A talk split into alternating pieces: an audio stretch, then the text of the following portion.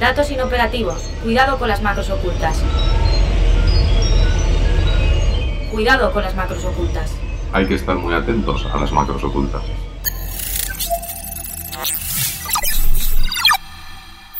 Cuidado con las macros ocultas. Un podcast de 480. El ajedrez mundial tiene un nuevo mito desde ayer que responde al nombre de Deep Blue. Se trata del ordenador diseñado por IBM y que consiguió lo que está al alcance de pocos mortales, derrotar al campeón mundial, el ruso Gary Kasparov. El desafío entre el hombre y la máquina, así definieron los medios de comunicación el histórico duelo entre el ordenador Deep Blue y el ajedrecista Gary Kasparov.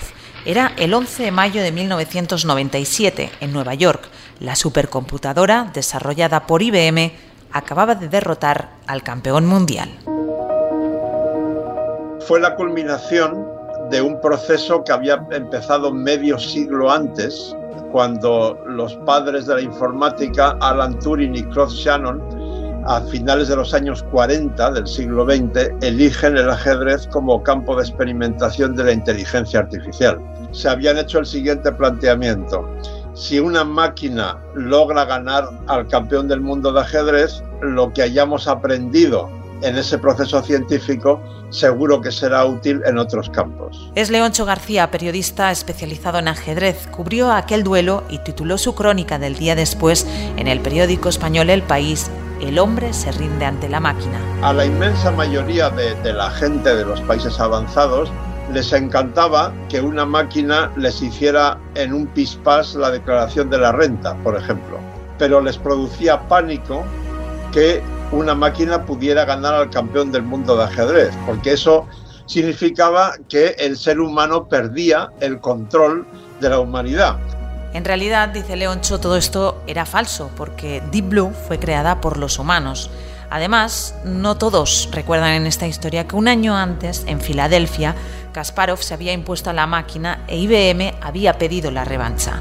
Durante ese año, el equipo de ingenieros de IBM había trabajado para solucionar errores y mejorar el ordenador. Consiguieron una unidad central más potente, capaz de calcular más de 200 millones de movimientos por segundo. Kasparov fue derrotado en el sexto y último juego, en esa última partida, Kasparov comete un error garrafal. Sería exagerado decir de principiante, pero un error impropio de un campeón del mundo, ¿no? Y por eso pierde la sexta partida. Pero antes, eh, Kasparov había perdido algo mucho más importante, que era el control de su sistema nervioso porque había llegado a la conclusión de que IBM le estaba haciendo trampas. Es decir, que en las jugadas de Deep Blue había una intervención humana y que no era solo la máquina quien jugaba. Estaba muy nervioso, movía la cabeza de un lado a otro y finalmente acabó hundiéndola entre sus manos. Buscó la mirada de su madre, sentada entre el público, y estrechó la mano del operador de Deep Blue, mostrando su retirada. Había perdido ante la inteligencia artificial. El número de partidas distintas que se puede jugar en un tablero de ajedrez es mayor que el número de átomos que hay en el universo entero conocido. El número de partidas distintas es un 1 seguido de 123 ceros y el número de átomos es un 1 seguido de 80 ceros. Ese número tan enorme para la mente humana equivale al concepto que tenemos de infinito, porque es imposible imaginar. Pero para una máquina es finito. Por eso Turing y Shannon pensaron que era un reto ideal para el progreso de la inteligencia artificial. Me recuerda a un gol muy famoso que Maradona le metió a Inglaterra en el 86. Así respondió Kasparov a los periodistas sobre si había habido intervención humana. Se refería al gol conocido como la mano de Dios en el partido entre Argentina e Inglaterra en el Mundial de México. Si Kasparov hubiera sido mucho más diplomático en esa rueda de prensa final, tal vez el IBM hubieran pensado en la posibilidad de un duelo de revancha. Pero a raíz de las declaraciones que hizo Kasparov, IBM se agarró a ellas como la excusa perfecta y aunque IBM desmanteló Deep Blue, tuvo un gran impacto. Ese conocimiento científico sobre el cálculo molecular se aplicó en la fabricación de medicamentos complejos, la planificación de la agricultura, el cálculo financiero o el pronóstico meteorológico. Eh, exagerando solo un poco, podemos decir que a partir de 1998, cuando íbamos a una farmacia a comprar un medicamento complejo, nos estábamos beneficiando de lo que IBM había aprendido en el ajedrez. When chess computers finally came of age. Es Kasparov en una charla TED en 2017 sobre las máquinas inteligentes y el miedo a trabajar con ellas. Por supuesto que no lo hizo Deep Blue, sino sus creadores humanos, decía la ajedrecista. Me quito el sombrero ante ellos, como siempre. El triunfo de la máquina fue un triunfo humano, algo que solemos olvidar si las máquinas superan a los humanos. El último combate del cerebro, así es como lo llamó la revista Newsweek. 25 años después de ese histórico duelo nos preguntamos, ¿se sigue viendo como una batalla entre humanos y máquinas? Efectivamente sigue el debate porque eh, creo que nos aterra la posibilidad de que el mundo esté dominado por las máquinas. La gran pregunta en esta línea sería, ¿quién toma la última decisión? ¿La última decisión la toma una máquina o hay un humano que controla la última decisión de una máquina? Soy Bárbara Villuendas, bienvenida y bienvenido a nuestro control macro. Cuidado con las macros ocultas. Un podcast de 480. Tenemos hoy en nuestro control macro a dos grandes invitadas. Las saludamos, Cristina Aranda filóloga de formación, doctora en lingüística teórica y aplicada, consultora de digitalización e inteligencia artificial, cofundadora de Bitconion en las empresas, también de la Asociación Mujeres Tech, de Spain y Aragon y del Centro ELIS de Alicante. ¿Qué tal? Bienvenida a nuestro control macro, Cristina. Muchísimas gracias, Bárbara. Un placer estar en, compartiendo este podcast con Euridice y hablando de cosas tan interesantes y apasionantes como, son la tecnología, los retos éticos y morales y legales. Y saludemos a Euridice, que ya nos la presentas tú, Euridice Cabañes, doctora en filosofía, especializada en filosofía de la tecnología. Titulaste tu tesis eh, doctoral como la tecnología en las fronteras, directora de la Asociación Cultural de Videojuegos Earth Games eh, centrada en el videojuego como herramienta de transformación social y profesora de la Universidad Oberta de Cataluña, de la UOC. Bienvenida también a nuestro control macro, Euridice, ¿qué tal? Muchísimas gracias. Es, todo un placer también estar compartiendo este podcast que creo que se va a poner muy interesante. Pues vamos a ello. Hemos arrancado un poco replicando ese duelo que vivieron Kasparov y Deep Blue, eh, una persona y una máquina. 25 años han pasado ya desde, desde esa derrota y que muchos eh, titularon y vieron como la derrota de la humanidad ante las máquinas. ¿Hemos superado esa visión de la tecnología o continuamos pensando en esa lucha contra las máquinas? ¿Cómo lo veis? Es absurdo considerar que jugar solo al ajedrez es ser ya un grado súper privilegiado cognitivo. Porque conozco gente muy lista, muy inteligente, que no sabe jugar al ajedrez. Entonces, aquí ya de base estamos confundiendo churras con merinas. Además, la inteligencia artificial, como su propio nombre indica, es artificial. Y esa inteligencia que ganó a Kasparov solamente puede ganar al ajedrez, pero ni puede, ni puede contar un chiste, ni me puede crear, ni puede jugar al Go, porque sabe jugar al ajedrez. Entonces, aquí hay que distinguir que las máquinas a día de hoy hacen cosas muy precisas y no tienen la inteligencia que tenemos los seres humanos. Esa inteligencia, ese poder asociativo, ese poder cognitivo de asociar un montón de cosas dispares y acceder a un significado simbólico o llevar a ese grado de invención.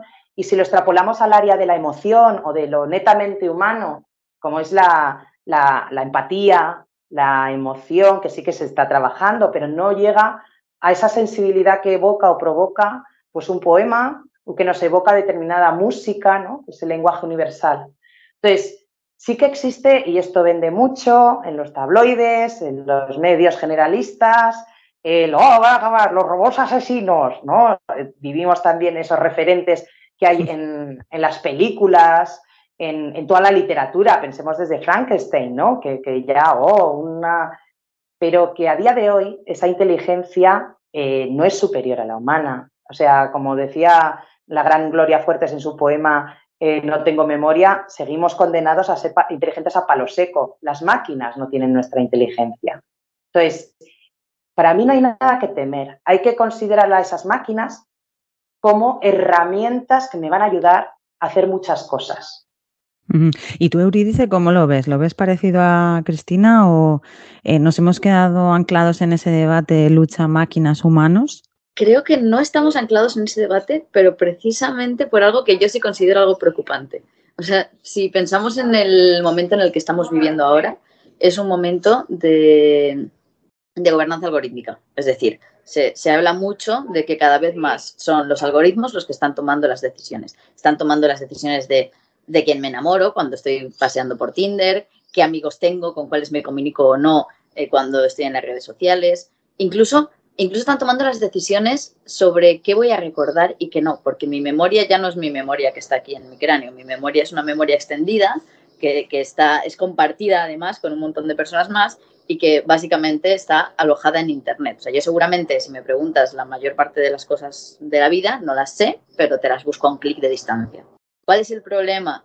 Por un lado, hay como dos problemas dentro de esto. Por un lado, hemos declarado así y asumido que la inteligencia humana ya está obsoleta, porque hemos decidido que el conocimiento es el Big Data, lo cual creo que debería ser bastante discutible y planteable, ¿no? Porque, por definición, el Big Data son cantidades tan ingentes de datos que ningún humano puede entender. Entonces hemos dicho, el conocimiento es Big Data y nosotros no lo entendemos. Luego le acabamos de decir a los algoritmos que son los únicos que pueden tomar las decisiones por nosotros. Pero el segundo problema también es que básicamente quienes tienen la, la posibilidad de recopilar grandes cantidades de datos y de entrenar algoritmos lo suficientemente complejos son muy pocas compañías y que además hay estados de cuasi monopolio. Por ejemplo, mi memoria extendida y el acceso a mis recuerdos y qué voy a recordar y qué no, y qué, voy a, qué me va a aparecer primero y qué después, pues básicamente el 98% de los accesos a, Internet, a búsquedas por Internet, son por Google.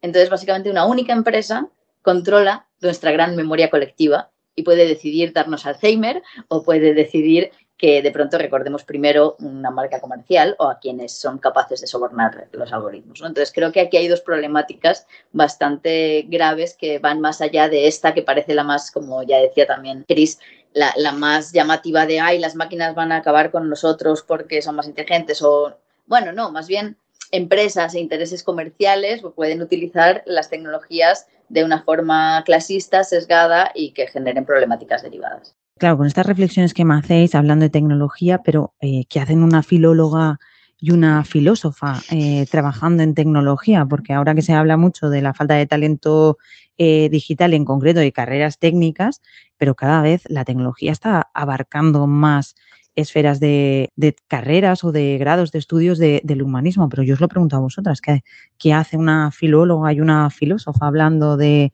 y trabajando en tecnología? Oye, Cris, hacemos un juego y contestas tú a lo de la filosofía y yo a lo de la filología y luego ya le damos la vuelta. Si no. Venga, me ha encantado. Venga, ¿empiezas o empiezo yo? Venga, yo, ya que lo he propuesto, me tiro a la piscina primero. Vamos allá. Una filóloga claramente se debe dedicar a la tecnología, aunque solo sea por revancha, porque es decir, el lenguaje es una tecnología. Cuando hablamos de tecnología nos imaginamos tornillos, cables o, dispositivos móviles, pero el lenguaje es la primera tecnología que tiene el humano y que a través de la cual construimos y damos forma a la realidad. Entonces, creo que simplemente ir evolucionando a otros lenguajes, como puede ser la programación u, otros lenguajes tecnológicos, es un paso bastante lógico. Nada, te toca a ti. Pues la filosofía, o sea, es puramente lógico. Eh, vamos, ¿para qué usamos nosotros? Nuestro día a día ha cambiado en cuanto apareció esa conectividad a Internet, ¿no? Ya cómo nos, cómo nos relacionamos. Antes decía Eurídice, ese algoritmo ya que determina con quién ligo y con quién no. Y todo ese reto de los valores. Pensemos en que trabajamos la tecnología con datos, pero para ahí necesitamos personas que digan, vamos a parar, ¿de dónde estos datos? Empezar a hacerse preguntas filosóficas de quiénes somos, hacia dónde queremos ir, eh, qué tipo de datos estamos utilizando. Todas estas cuestiones que hacen eh, las filósofas y los filósofos de forma brillante, los necesitamos integrar en nuestro día a día. Porque eh, justo eh, leía en un artículo que firmabas tú, Cristina, en el español, que decía que iba en la línea de lo que estás ahora diciendo. La automatización requiere de personas que conozcan lo esencialmente humano, ¿no? Es, es esa manera de integrar a, las personas del conocimiento del humanismo en el desarrollo tecnológico. Y en este caso hablabas de la automatización, ¿no? Pero sería en esta línea lo que nos estás diciendo. Pero mira con qué, con qué noticias has abierto tú. Una máquina que vence al ajedrez. ¿Dónde está el componente social humano y demás? Muy bien. Ahí está el componente de desarrollo tecnológico que es pura matemática, álgebra, cálculo, llámalo como tú quieras, ¿no? Pero el componente humano no está. O, por ejemplo, el caso ya extrapolado a eso, a, eh, con Nadal en la final del de, Open de Australia, que se hizo una predicción, resulta que fallaba, claro. Yo ahí dije a las personas que lo pusieron en LinkedIn en los diferentes medios, es como, no habéis tenido en cuenta algo tan, tan, tan, tan importante que es el 80% del tiempo que se está jugando al tenis, un partido, es sin tocar la bola. Luego, el impacto cognitivo, psicológico, motivacional, es muy relevante, muy relevante. Y no han tenido, seguro que no tuvieron en cuenta esas, variables. A eso me refiero. Es necesario que, bueno, y ahora las empresas demandan nuestros perfiles. ¿Por qué? Porque se han dado cuenta, fijaos, ironía de la vida, que los usuarios, usuarias, somos personas. Oye, ahí lo dejo. Mm, yo empecé a trabajar en la industria del software hace ocho años. Esto era impensable. O sea, una filóloga, ¿qué haces aquí, no? Pero a mí lo que me fascina es que ya nos empezamos a escuchar.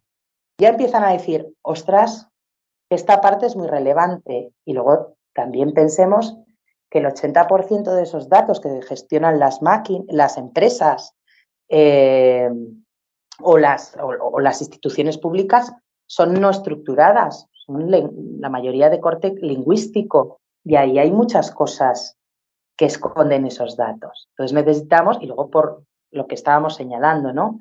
Eh, toda la parte del resto de, personas de perfiles de humanidades, desde filosofía, como hemos señalado, y como ahora va a hablar Eurídice, pero también desde diseñadores, diseñadoras de la experiencia de usuario, ¿eh? que seguimos viendo en aplicaciones que usamos todo el mundo eh, para coger trenes, que es un horror, es un drama, o, y, cosas de estas que seguimos viendo, que es, dices, que en el siglo XX, o sea, que siga ten, teniendo yo que ir a una institución pública que ya tiene mis datos a llevarles impresos los datos que ya tiene, o sea, también seguimos viendo que ahí hay una necesidad de realmente ese compromiso de, de, de, atender lo que llama la gente que se le hincha la boca, que luego no lo hace, de customer centric o people centric o human centric. Eh, y luego es lo menos centric de human que, que ves, porque no tienes perfiles de human. Entonces, eh, por eso es muy importante que, que, estemos ahí los perfiles de humanidades y por fin sí que se está viendo estos, estas, tanto en formación como las personas que son de, de humanidades, que a ti te pasará, Odice, que cuando vamos y damos una charla se te acerca siempre a alguien, ya que yo puedo trabajar en esto. sí, es verdad. A Pilar Manchón la escuché y dije, wow, es lingüista, es filóloga inglesa, yo soy hispánica. Wow, es doctora en lingüística computacional, yo soy imputacional. Wow, ha vendido su empresa, su startup a Intel, un asistente virtual. Y digo, ah, esto hace años. Digo, wow, yo puedo ser como ella y vender, o sea, y puedo forrarme. Entonces, también en referentes.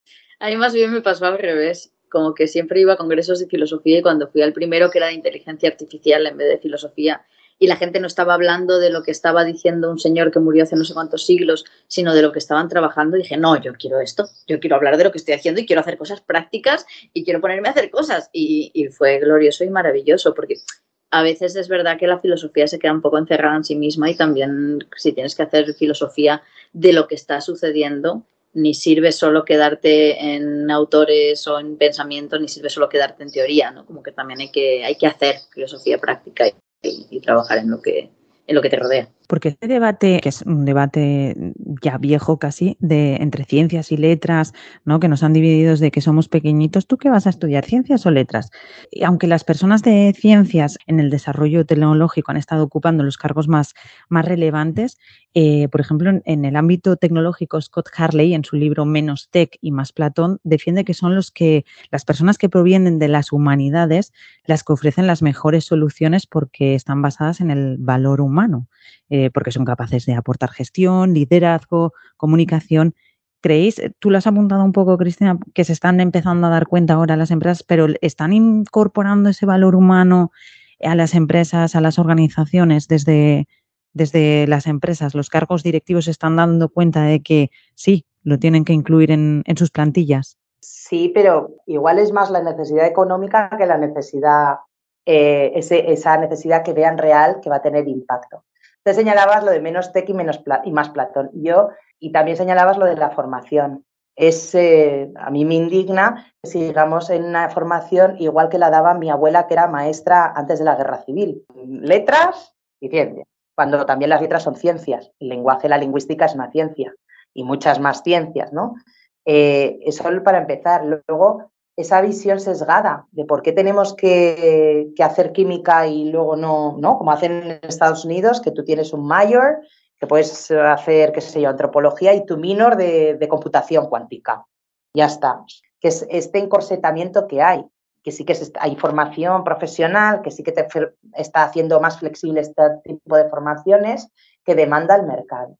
Y por otro lado, está, hay, pues no deja de haber este, estos estereotipos. Hay que hackear los estereotipos, de considerar que la gente de humanidades somos menos cualificada cognitivamente o no, eso, eso lo de ha hecho ingeniería y la ha terminado año a año. La gente hace, ah, es que me gustaría a mí, esa persona que ha terminado año a año, hacer eh, sintaxis, eh, curso superior, eh, gramática generativa, em, curso superior, me gustaría a mí ver a esa persona si es capaz o analizar un poema de Góngora. No sé, ahí lo dejo.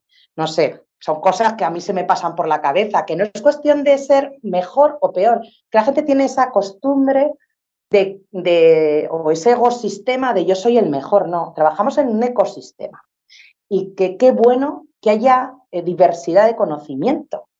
O sea, y es genial. Tú, Euridice, ¿cómo lo ves? ¿Ves que las empresas eh, están integrando a estos perfiles profesionales más que vienen del mundo de las humanidades o, en, o aún eh, son recelosos, lo están haciendo por necesidad, como decía Cristina? ¿Cómo, ¿Cómo ves ese panorama?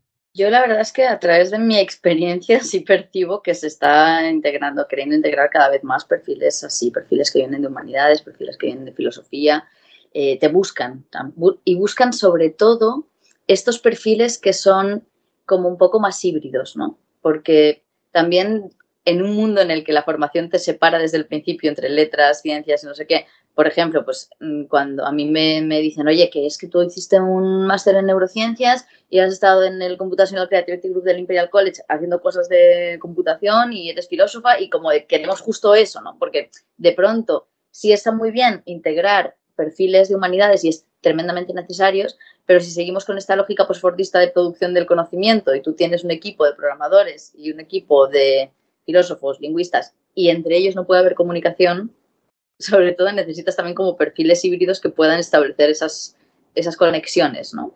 Entre, entre áreas, porque cada vez más, aunque todavía siga habiendo una producción de conocimiento muy fragmentada y metida en cajas, la producción eh, de conocimiento pues, es, interdisciplina y se trabajan artistas y científicos y, otros, ¿no? Y, y, a veces hay personas que integran como varios roles que pueden permitir la comunicación también entre, entre todas estas personas. Y creo que son los perfiles que más se están buscando también cada vez. Y otra cosa es el uso que se hace de la tecnología, pero que depende también de las personas que la desarrollan o las personas que la impulsan.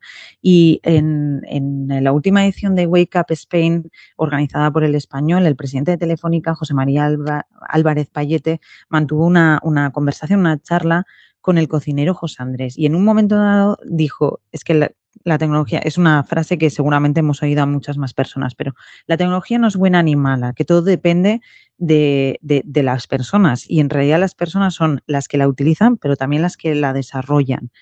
hay veces que en todo esto del desarrollo nos olvidamos que detrás del desarrollo hay personas y, de, y las que están delante para las usuarias, ¿no? Has hecho una, antes Cristian, una referencia de que, ah, los usuarios y las usuarias son personas, pero realmente esa perspectiva a veces se, pierde. Pues eh, claro, es que aquí eh, uno se ha tomado conciencia de que eh, se genera un producto con impacto social, ya sea económico, porque te estoy a, si soy un banco, porque te ayuda a hacer el registro, o te doy una hipoteca, o, cualquier producto financiero, ¿no? Se han dado cuenta que la tecnología, si realmente me centro, voy a sacar más dinero. Entonces, voy a tener un impacto doble, mejorar la, experiencia de usuario o la experiencia de consumidor, consumidora, y, también en mi propio rendimiento económico como empresa. Vale, pero es que aquí lo que se plantea y lo que hemos hablado, eh, que quienes gestionan eso, quien generan esa tecnología y quien deciden qué productos o servicios van a llegar al consumidor final, esos equipos no son diversos. Entonces, por eso es necesario que esos equipos sean diversos, pero también que esos equipos tengan conciencia de para qué, del uso de esa tecnología. Y, como no hay código ético, ni hay regulación ética dentro de, porque así como si queremos, y Gemma Galdor seguro que te lo expuso, ¿no? que ella utiliza siempre e, ese ejemplo, ¿no? Si yo quiero lanzar al mercado un juguete, tengo que pasar muchos protocolos para que se me homologue el juguete y lanzarlo al mercado. Con la tecnología no pasa esto. Exacto, pues sí, nos ponía esos ejemplos, que en muchos sectores para, para hacer cualquier producto alimenticio, del que sea, tienes que pasar un montón de, de, trámites, de controles, y en el caso de la tecnología reivindicaba, pues eso, y, y ponía sobre la mesa que no hay ese tipo de, de controles. Eh, en lo que decía Euridice, que en esto que estábamos hablando, eh, leía, por ejemplo, que al menos el 80% de las interacciones de las empresas con los clientes ya pasan todo por, eh, por la naturaleza digital. Y, en todo esto que nos estaba diciendo ahora Cristina, claro, no sé cómo se hace para no perder la perspectiva humana cuando 8 de cada 10 interacciones entre clientes y empresas ya van por el mundo digital y, a veces es fácil perder esa perspectiva o ese, ese valor humano ¿no? que tiene el contacto eh, persona a persona. Bueno, una interacción digital puede ser bastante humana también. Creo que la cuestión no es tanto si es eh, digital o en analógico, sino, sino lo que señalabas antes, ¿no? O sea, ¿quién hay detrás del diseño de los productos tecnológicos? ¿Qué personas hay detrás? Y más que qué personas, qué intereses, ¿no? Porque un desarrollo tecnológico, o sea, no, no es que la tecnología sea neutral, siempre hay intereses en los desarrollos tecnológicos, pero pues un tipo de tecnología puede ser utilizada para muchas cosas o puede ser diseñada para muchas cosas de una forma muy diferente.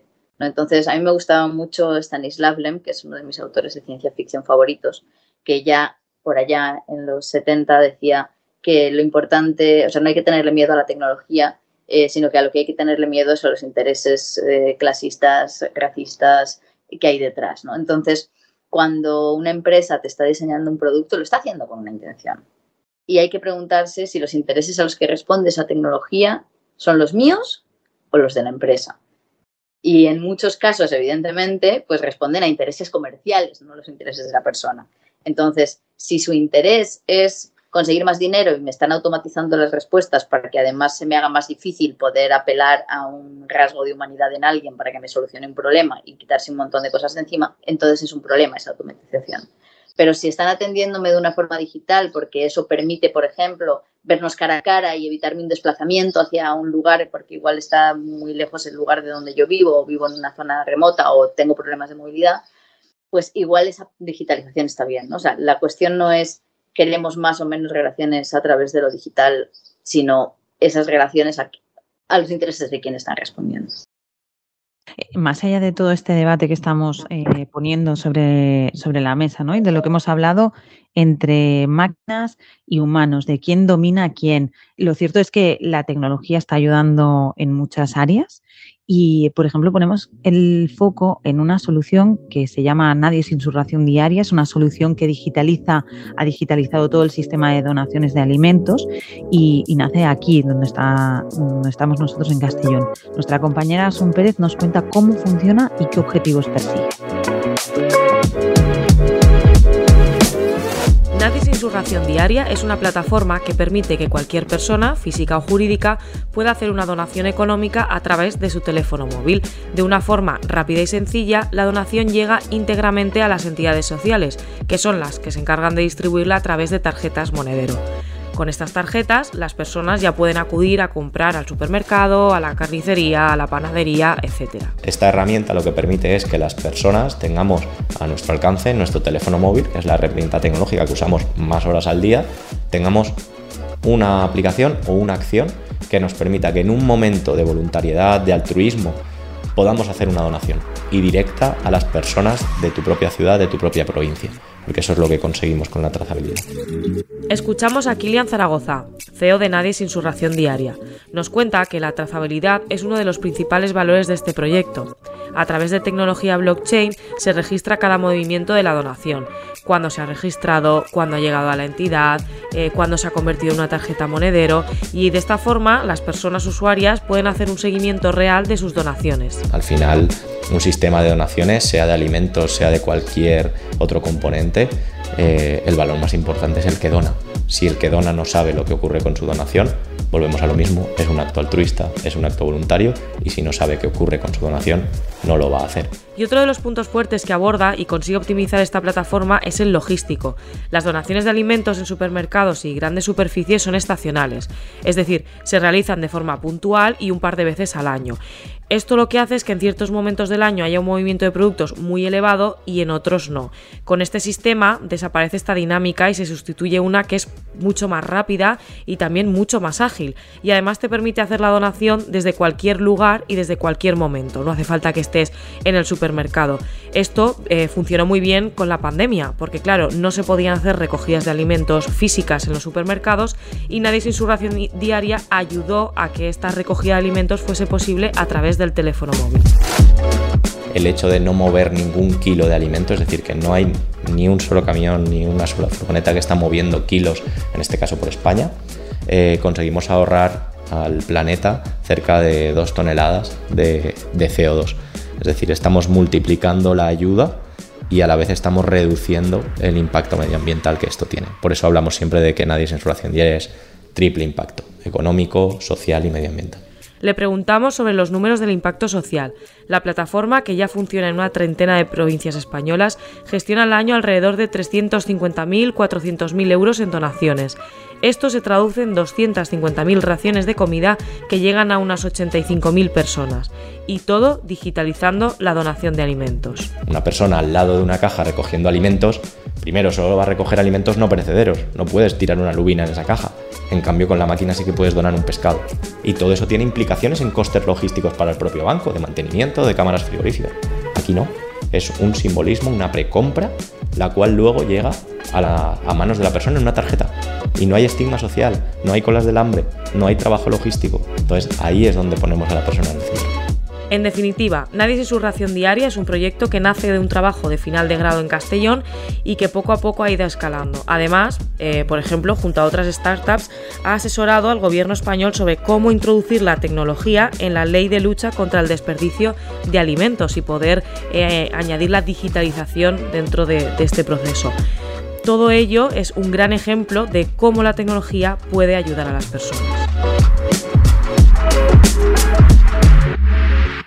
Retomamos con vosotras, Cristina Eurídice, la conversación. Esto que nos contaba nuestra compañera Asun es una muestra, por ejemplo, de que la tecnología puede estar al servicio de las personas y ayudarnos en, en nuestro día a día. Pero ¿cómo veis que las máquinas y volviendo un poco, aunque no sé si os gusta mucho, pero esto de las máquinas eh, pueden ser más eficientes que los humanos o que puedan aprender eh, más rápido.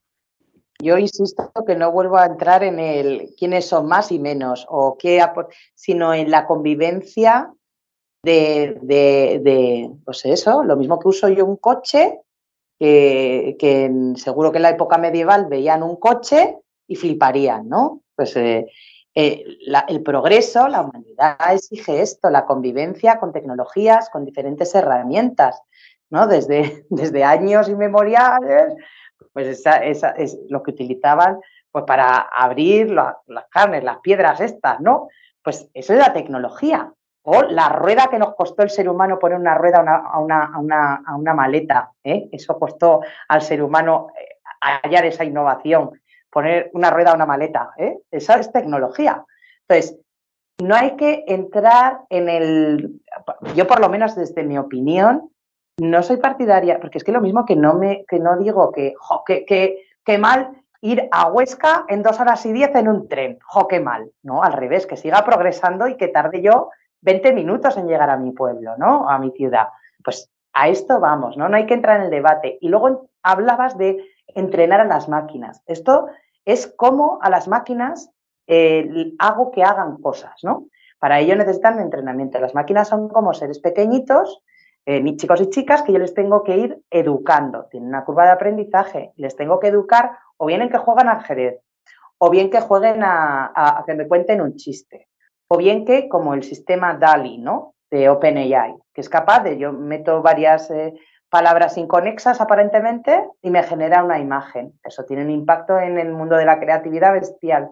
Entonces, esto lo que nos ayuda a la tecnología es ir más rápido, eh, hacer las cosas de forma más eficiente y, vamos, yo creo que ahora nadie se va a quitar el geolocalizador de, Google o Wise o lo que quieras llamarlo, porque mm, la tecnología es mala. No, no, no, la tecnología es buena. Y a lo que decías tú, Bárbara, es que hay más soluciones que no se conocen con impacto social positivo. Has hablado tú de este maravilloso proyecto, bueno, tu compañía, este maravilloso proyecto que me parece fascinante. Mira, voy a hacer una solución con impacto social y que invito a que se presenten a, los premios de tecnologías humanitarias de la Cruz Roja, que, que, ahí hay bastante, ¿no? Pero también el caso de, Ana Freire, de la Pompeu Fabra, que ayuda a detectar conductas suicidas y que gracias a, este, a esta máquina, a esta inteligencia que detecta conductas suicidas en Twitter y que les manda un mensaje de queremos escucharte, igual necesitas, han incrementado un 60% el teléfono de la esperanza, ¿no? Entonces, hay muchas y muchas, muchas soluciones de impacto social positivo y vamos en esta línea. Eh, volvemos al uso que se le da a la tecnología, ¿no? Que es lo que incide a veces, eh, o, nos está comentando también Eurídice, porque, por ejemplo, Cambridge Analytics Analítica necesitaba una docena de likes para conocer y dibujar el perfil de una persona. Claro, eso eh, de alguna manera sí que da un poco de, perspectiva, ¿no? de, decir, ojo con esto, o no. A ver, yo siempre digo que no hay que caer ni en el terror a las tecnologías eh, de los grandes discursos de la ciencia ficción de Robocop, Terminator, no sé qué vienen para matarnos, pero tampoco hay que caer en el tecnosolucionismo. Es decir, mm, yo personalmente no comparto tanto esa idea de progreso. Yo creo que, este avanzar a máquinas más complejas no necesariamente es, eh, positivo.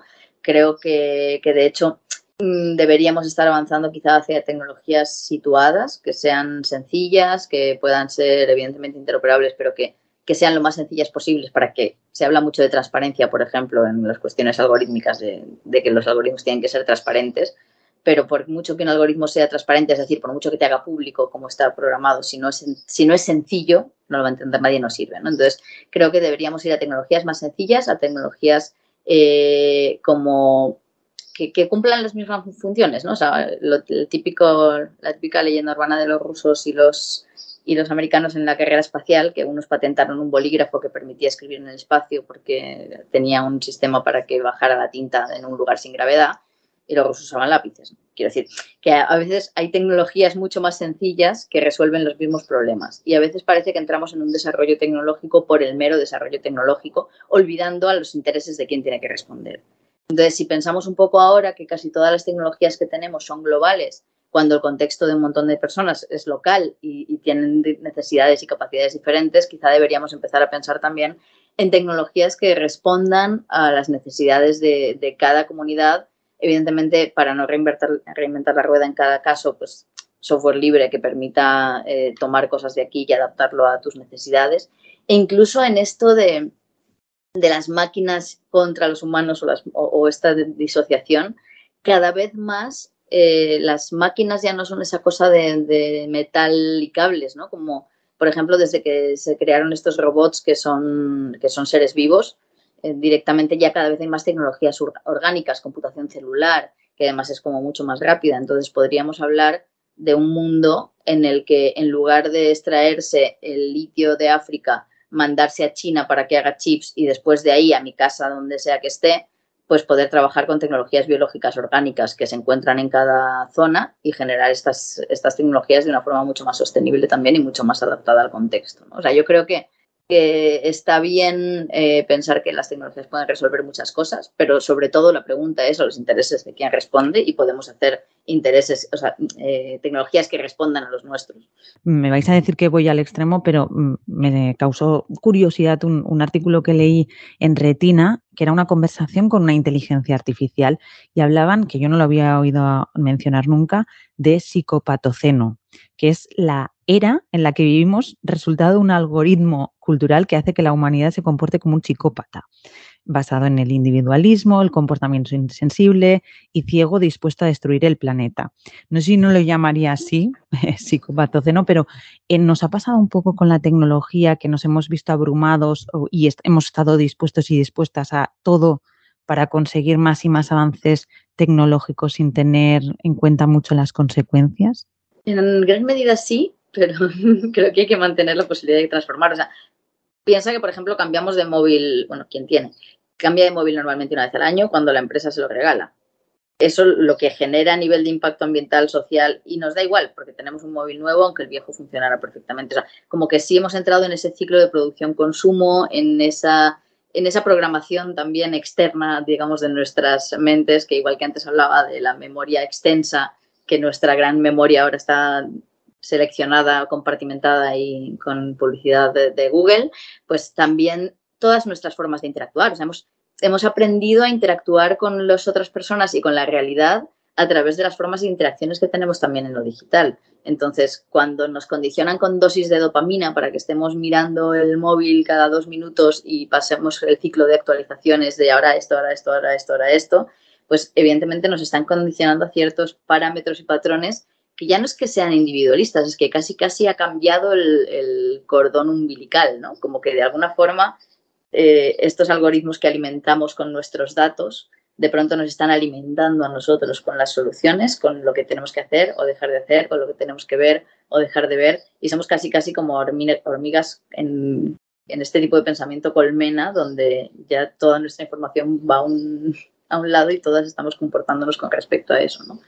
Entonces, no sé si psicopatización y no sé si sea tan deprimente la idea o si no haya vuelta atrás. Creo que siempre hay que pensar en, pararnos un momento y pensar y qué podemos hacer, porque ese tipo de discursos también como tan catastrofistas, al final lo que hacen es anular la posibilidad de resistencia política, ¿no? Porque es como un, bueno, pues ya fuimos, y ahora estamos en un mundo ya posapocalíptico donde nada se puede hacer, donde ya nos hemos cargado el mundo, donde ya somos unos psicópatas, donde las máquinas nos mandan.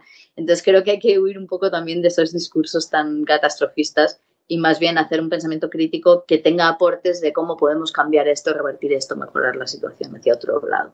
¿Tú, Cris, cómo lo ves? Primero necesitamos formación y divulgación, que las personas que trabajamos en el sector tecnológico hagamos que las personas pierdan el miedo a la tecnología y que sepan los datos, cómo, los emplean y que sean conscientes de que si yo estoy utilizando una herramienta de forma gratuita, el producto soy yo. O sea, yo estoy pagando esa herramienta con mis datos. Y, luego pasará lo que pasa, pero yo tengo que ser consciente que eso es mi moneda de cambio, mi pago para usar ese producto o servicio. Y luego, en segundo lugar, eh, quitar es, que eh, eh, em, es, forma parte de nuestro día a día, la digitalización. Quienes estamos en redes sociales, también nuestro yo está ahí representado, ¿no? O casos de ciberacoso, ¿no? Antes, en época pre-internet, eh, las personas que les acosaban, por suerte, desaparecían de ese entorno, ese espacio, y en, su, en diferentes espacios físicos no recibían ese acoso. Ahora ese acoso es constante ¿no? en los diferentes canales, pero es necesario que tengamos conciencia de quiénes somos en los diferentes espacios y luego como empresa demos esa formación a las personas, que las personas también que somos responsables. O sea, si están utilizando mis propios datos, yo tengo que saber ¿no? Eh, los datos. Hay una, una, una, campaña que se hizo hace mucho tiempo, eh, creo que en Alemania, donde invitaban a gente en una carpa a entrar y les iban diciendo, ¿no? De tienes tu número de cuenta bancaria, empezaban con cosas mimias, ¿no? De tu padre se llama eh, Paco, que sería en Alemania, no es Paco, sería, qué sé yo, eh, tu tal, y, luego iban a cosas como, te voy a decir el número de cuenta bancaria y te voy a decir cuánto dinero tienes en tu cuenta bancaria. Ya, claro, todo esto por todo lo que tenemos en las redes, ¿no? O por, por cómo no tenemos en cuenta la ciberseguridad o muchas cosas, la privacidad. Pues todo esto es necesario que nosotros como usuarios sepamos, pero también eh, demos a conocer. Y desterremos esta idea y también que que oye, que también podemos desconectar, ¿eh? También se puede desconectar y hacer un digital detox que viene muy bien. Yo creo que sabe desconectar bastante bien, porque si no me equivoco no tiene móvil. Yo, yo, no tengo teléfono móvil, pero justo eso que, como que has dicho antes de la gente que no está en redes, no, es como, bueno, en realidad las tecnologías y su existencia condicionan y transforman la sociedad aunque no las uses. Es decir, el mundo en el que yo vivo ahora, que es un mundo de móviles inteligentes, es completamente diferente al mundo en el que vivía antes. Y el hecho de que yo no use esa tecnología no quiere decir que no me afecte y no determine también mi yo. Porque hemos incorporado una tecnología de una forma tan fuerte a nuestras vidas, como es el móvil, que prácticamente nadie se separa de él mm, en ningún momento y todo está permanentemente conectado. Y hasta hablamos de me he quedado sin batería, no dices que se te ha quedado el móvil sin batería, imagínate lo que supone eso a nivel de construcción de la subjetividad que ya en su ausencia es una discapacidad, ¿no? O sea, como que cuando te quedaste sin batería o te quedaste sin móvil, eres una persona discapacitada que ya no puede hacer todo lo que hacía en ese ser híbrido integrado. Entonces, yo soy una discapacitada por, por decisión propia, pero eso no quiere decir que no me enfrente a un montón de problemas. La gente me dice, ¿cómo quedo contigo si no tienes móvil? Y yo le digo, pues me dices una hora y un lugar, pero eso es algo que se hacía antes, ahora ya nadie hace eso, ¿no? Entonces, el hecho de que yo use o no una tecnología no hace que me deje de afectar, porque el mero hecho de su existencia ya reconvierte y transforma la sociedad. Ha sido muy interesante el debate que hemos eh, y esta conversación con vosotras. Y no sé si lo sabéis, pero para acabar el podcast a nuestros invitados y invitadas siempre les pedimos lo mismo y es que nos digáis cuál sería vuestra macro oculta, vuestra advertencia tecnológica. ¿Cuál sería la vuestra para acabar esta, esta conversación? Bueno, pues mi, mi, mi, mi consejo es que eh, eh, tengamos conciencia, si haces un producto o servicio digital, tener conciencia de, de, ese uso final, que sea justo, que sea bien balanceados esos datos y que sepamos testear ese producto o servicio en las diferentes fases y que tengamos conciencia y también que contemos con esa diversidad. Y si somos usuarios finales, que sepamos y conozcamos eh, las tecnologías un poquito más, que no les tengamos miedo, que no muerden, que al remar, al revés, las estamos utilizando de forma diaria y nos están ayudando a encontrar el restaurante o hotel más cercano. O, bueno, salvo Euridice. Eh, eh, nos están ayudando a, comunicarnos o a, dar cuenta de un suceso rápidamente en cualquier sitio de, del mundo, ¿no? Y, nada, que no tengamos miedo, al revés, ¿Y la tuya cuál sería tu macro oculta, Eurídice?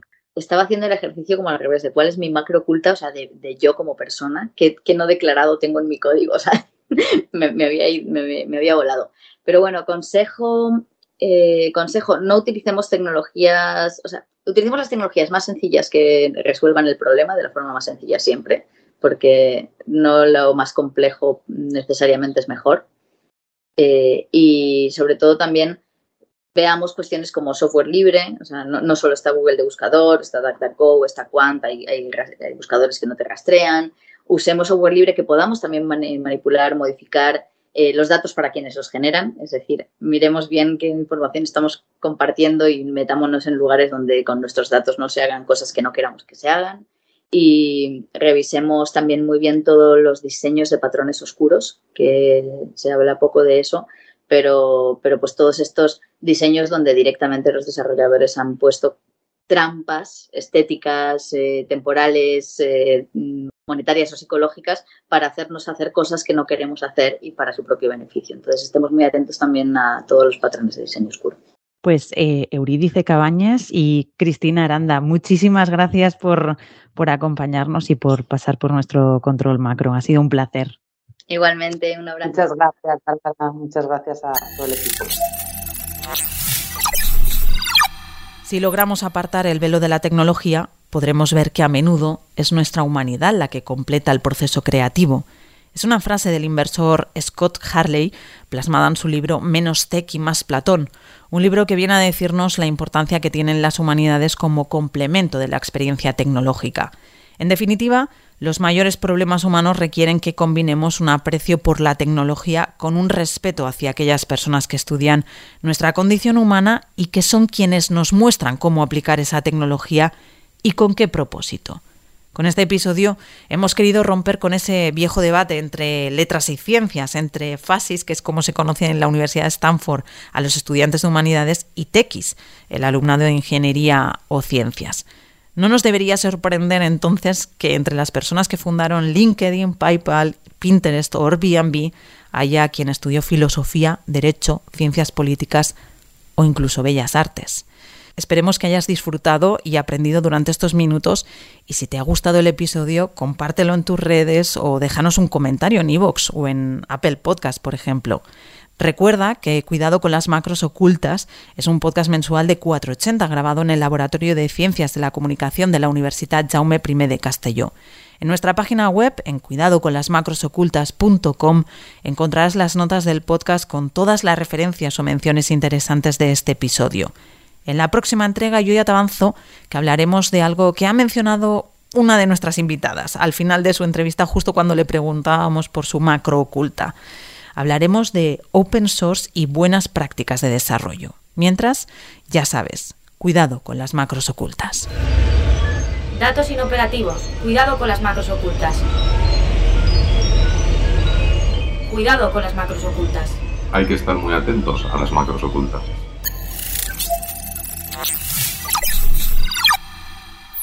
Cuidado con las macros ocultas, un podcast de 480.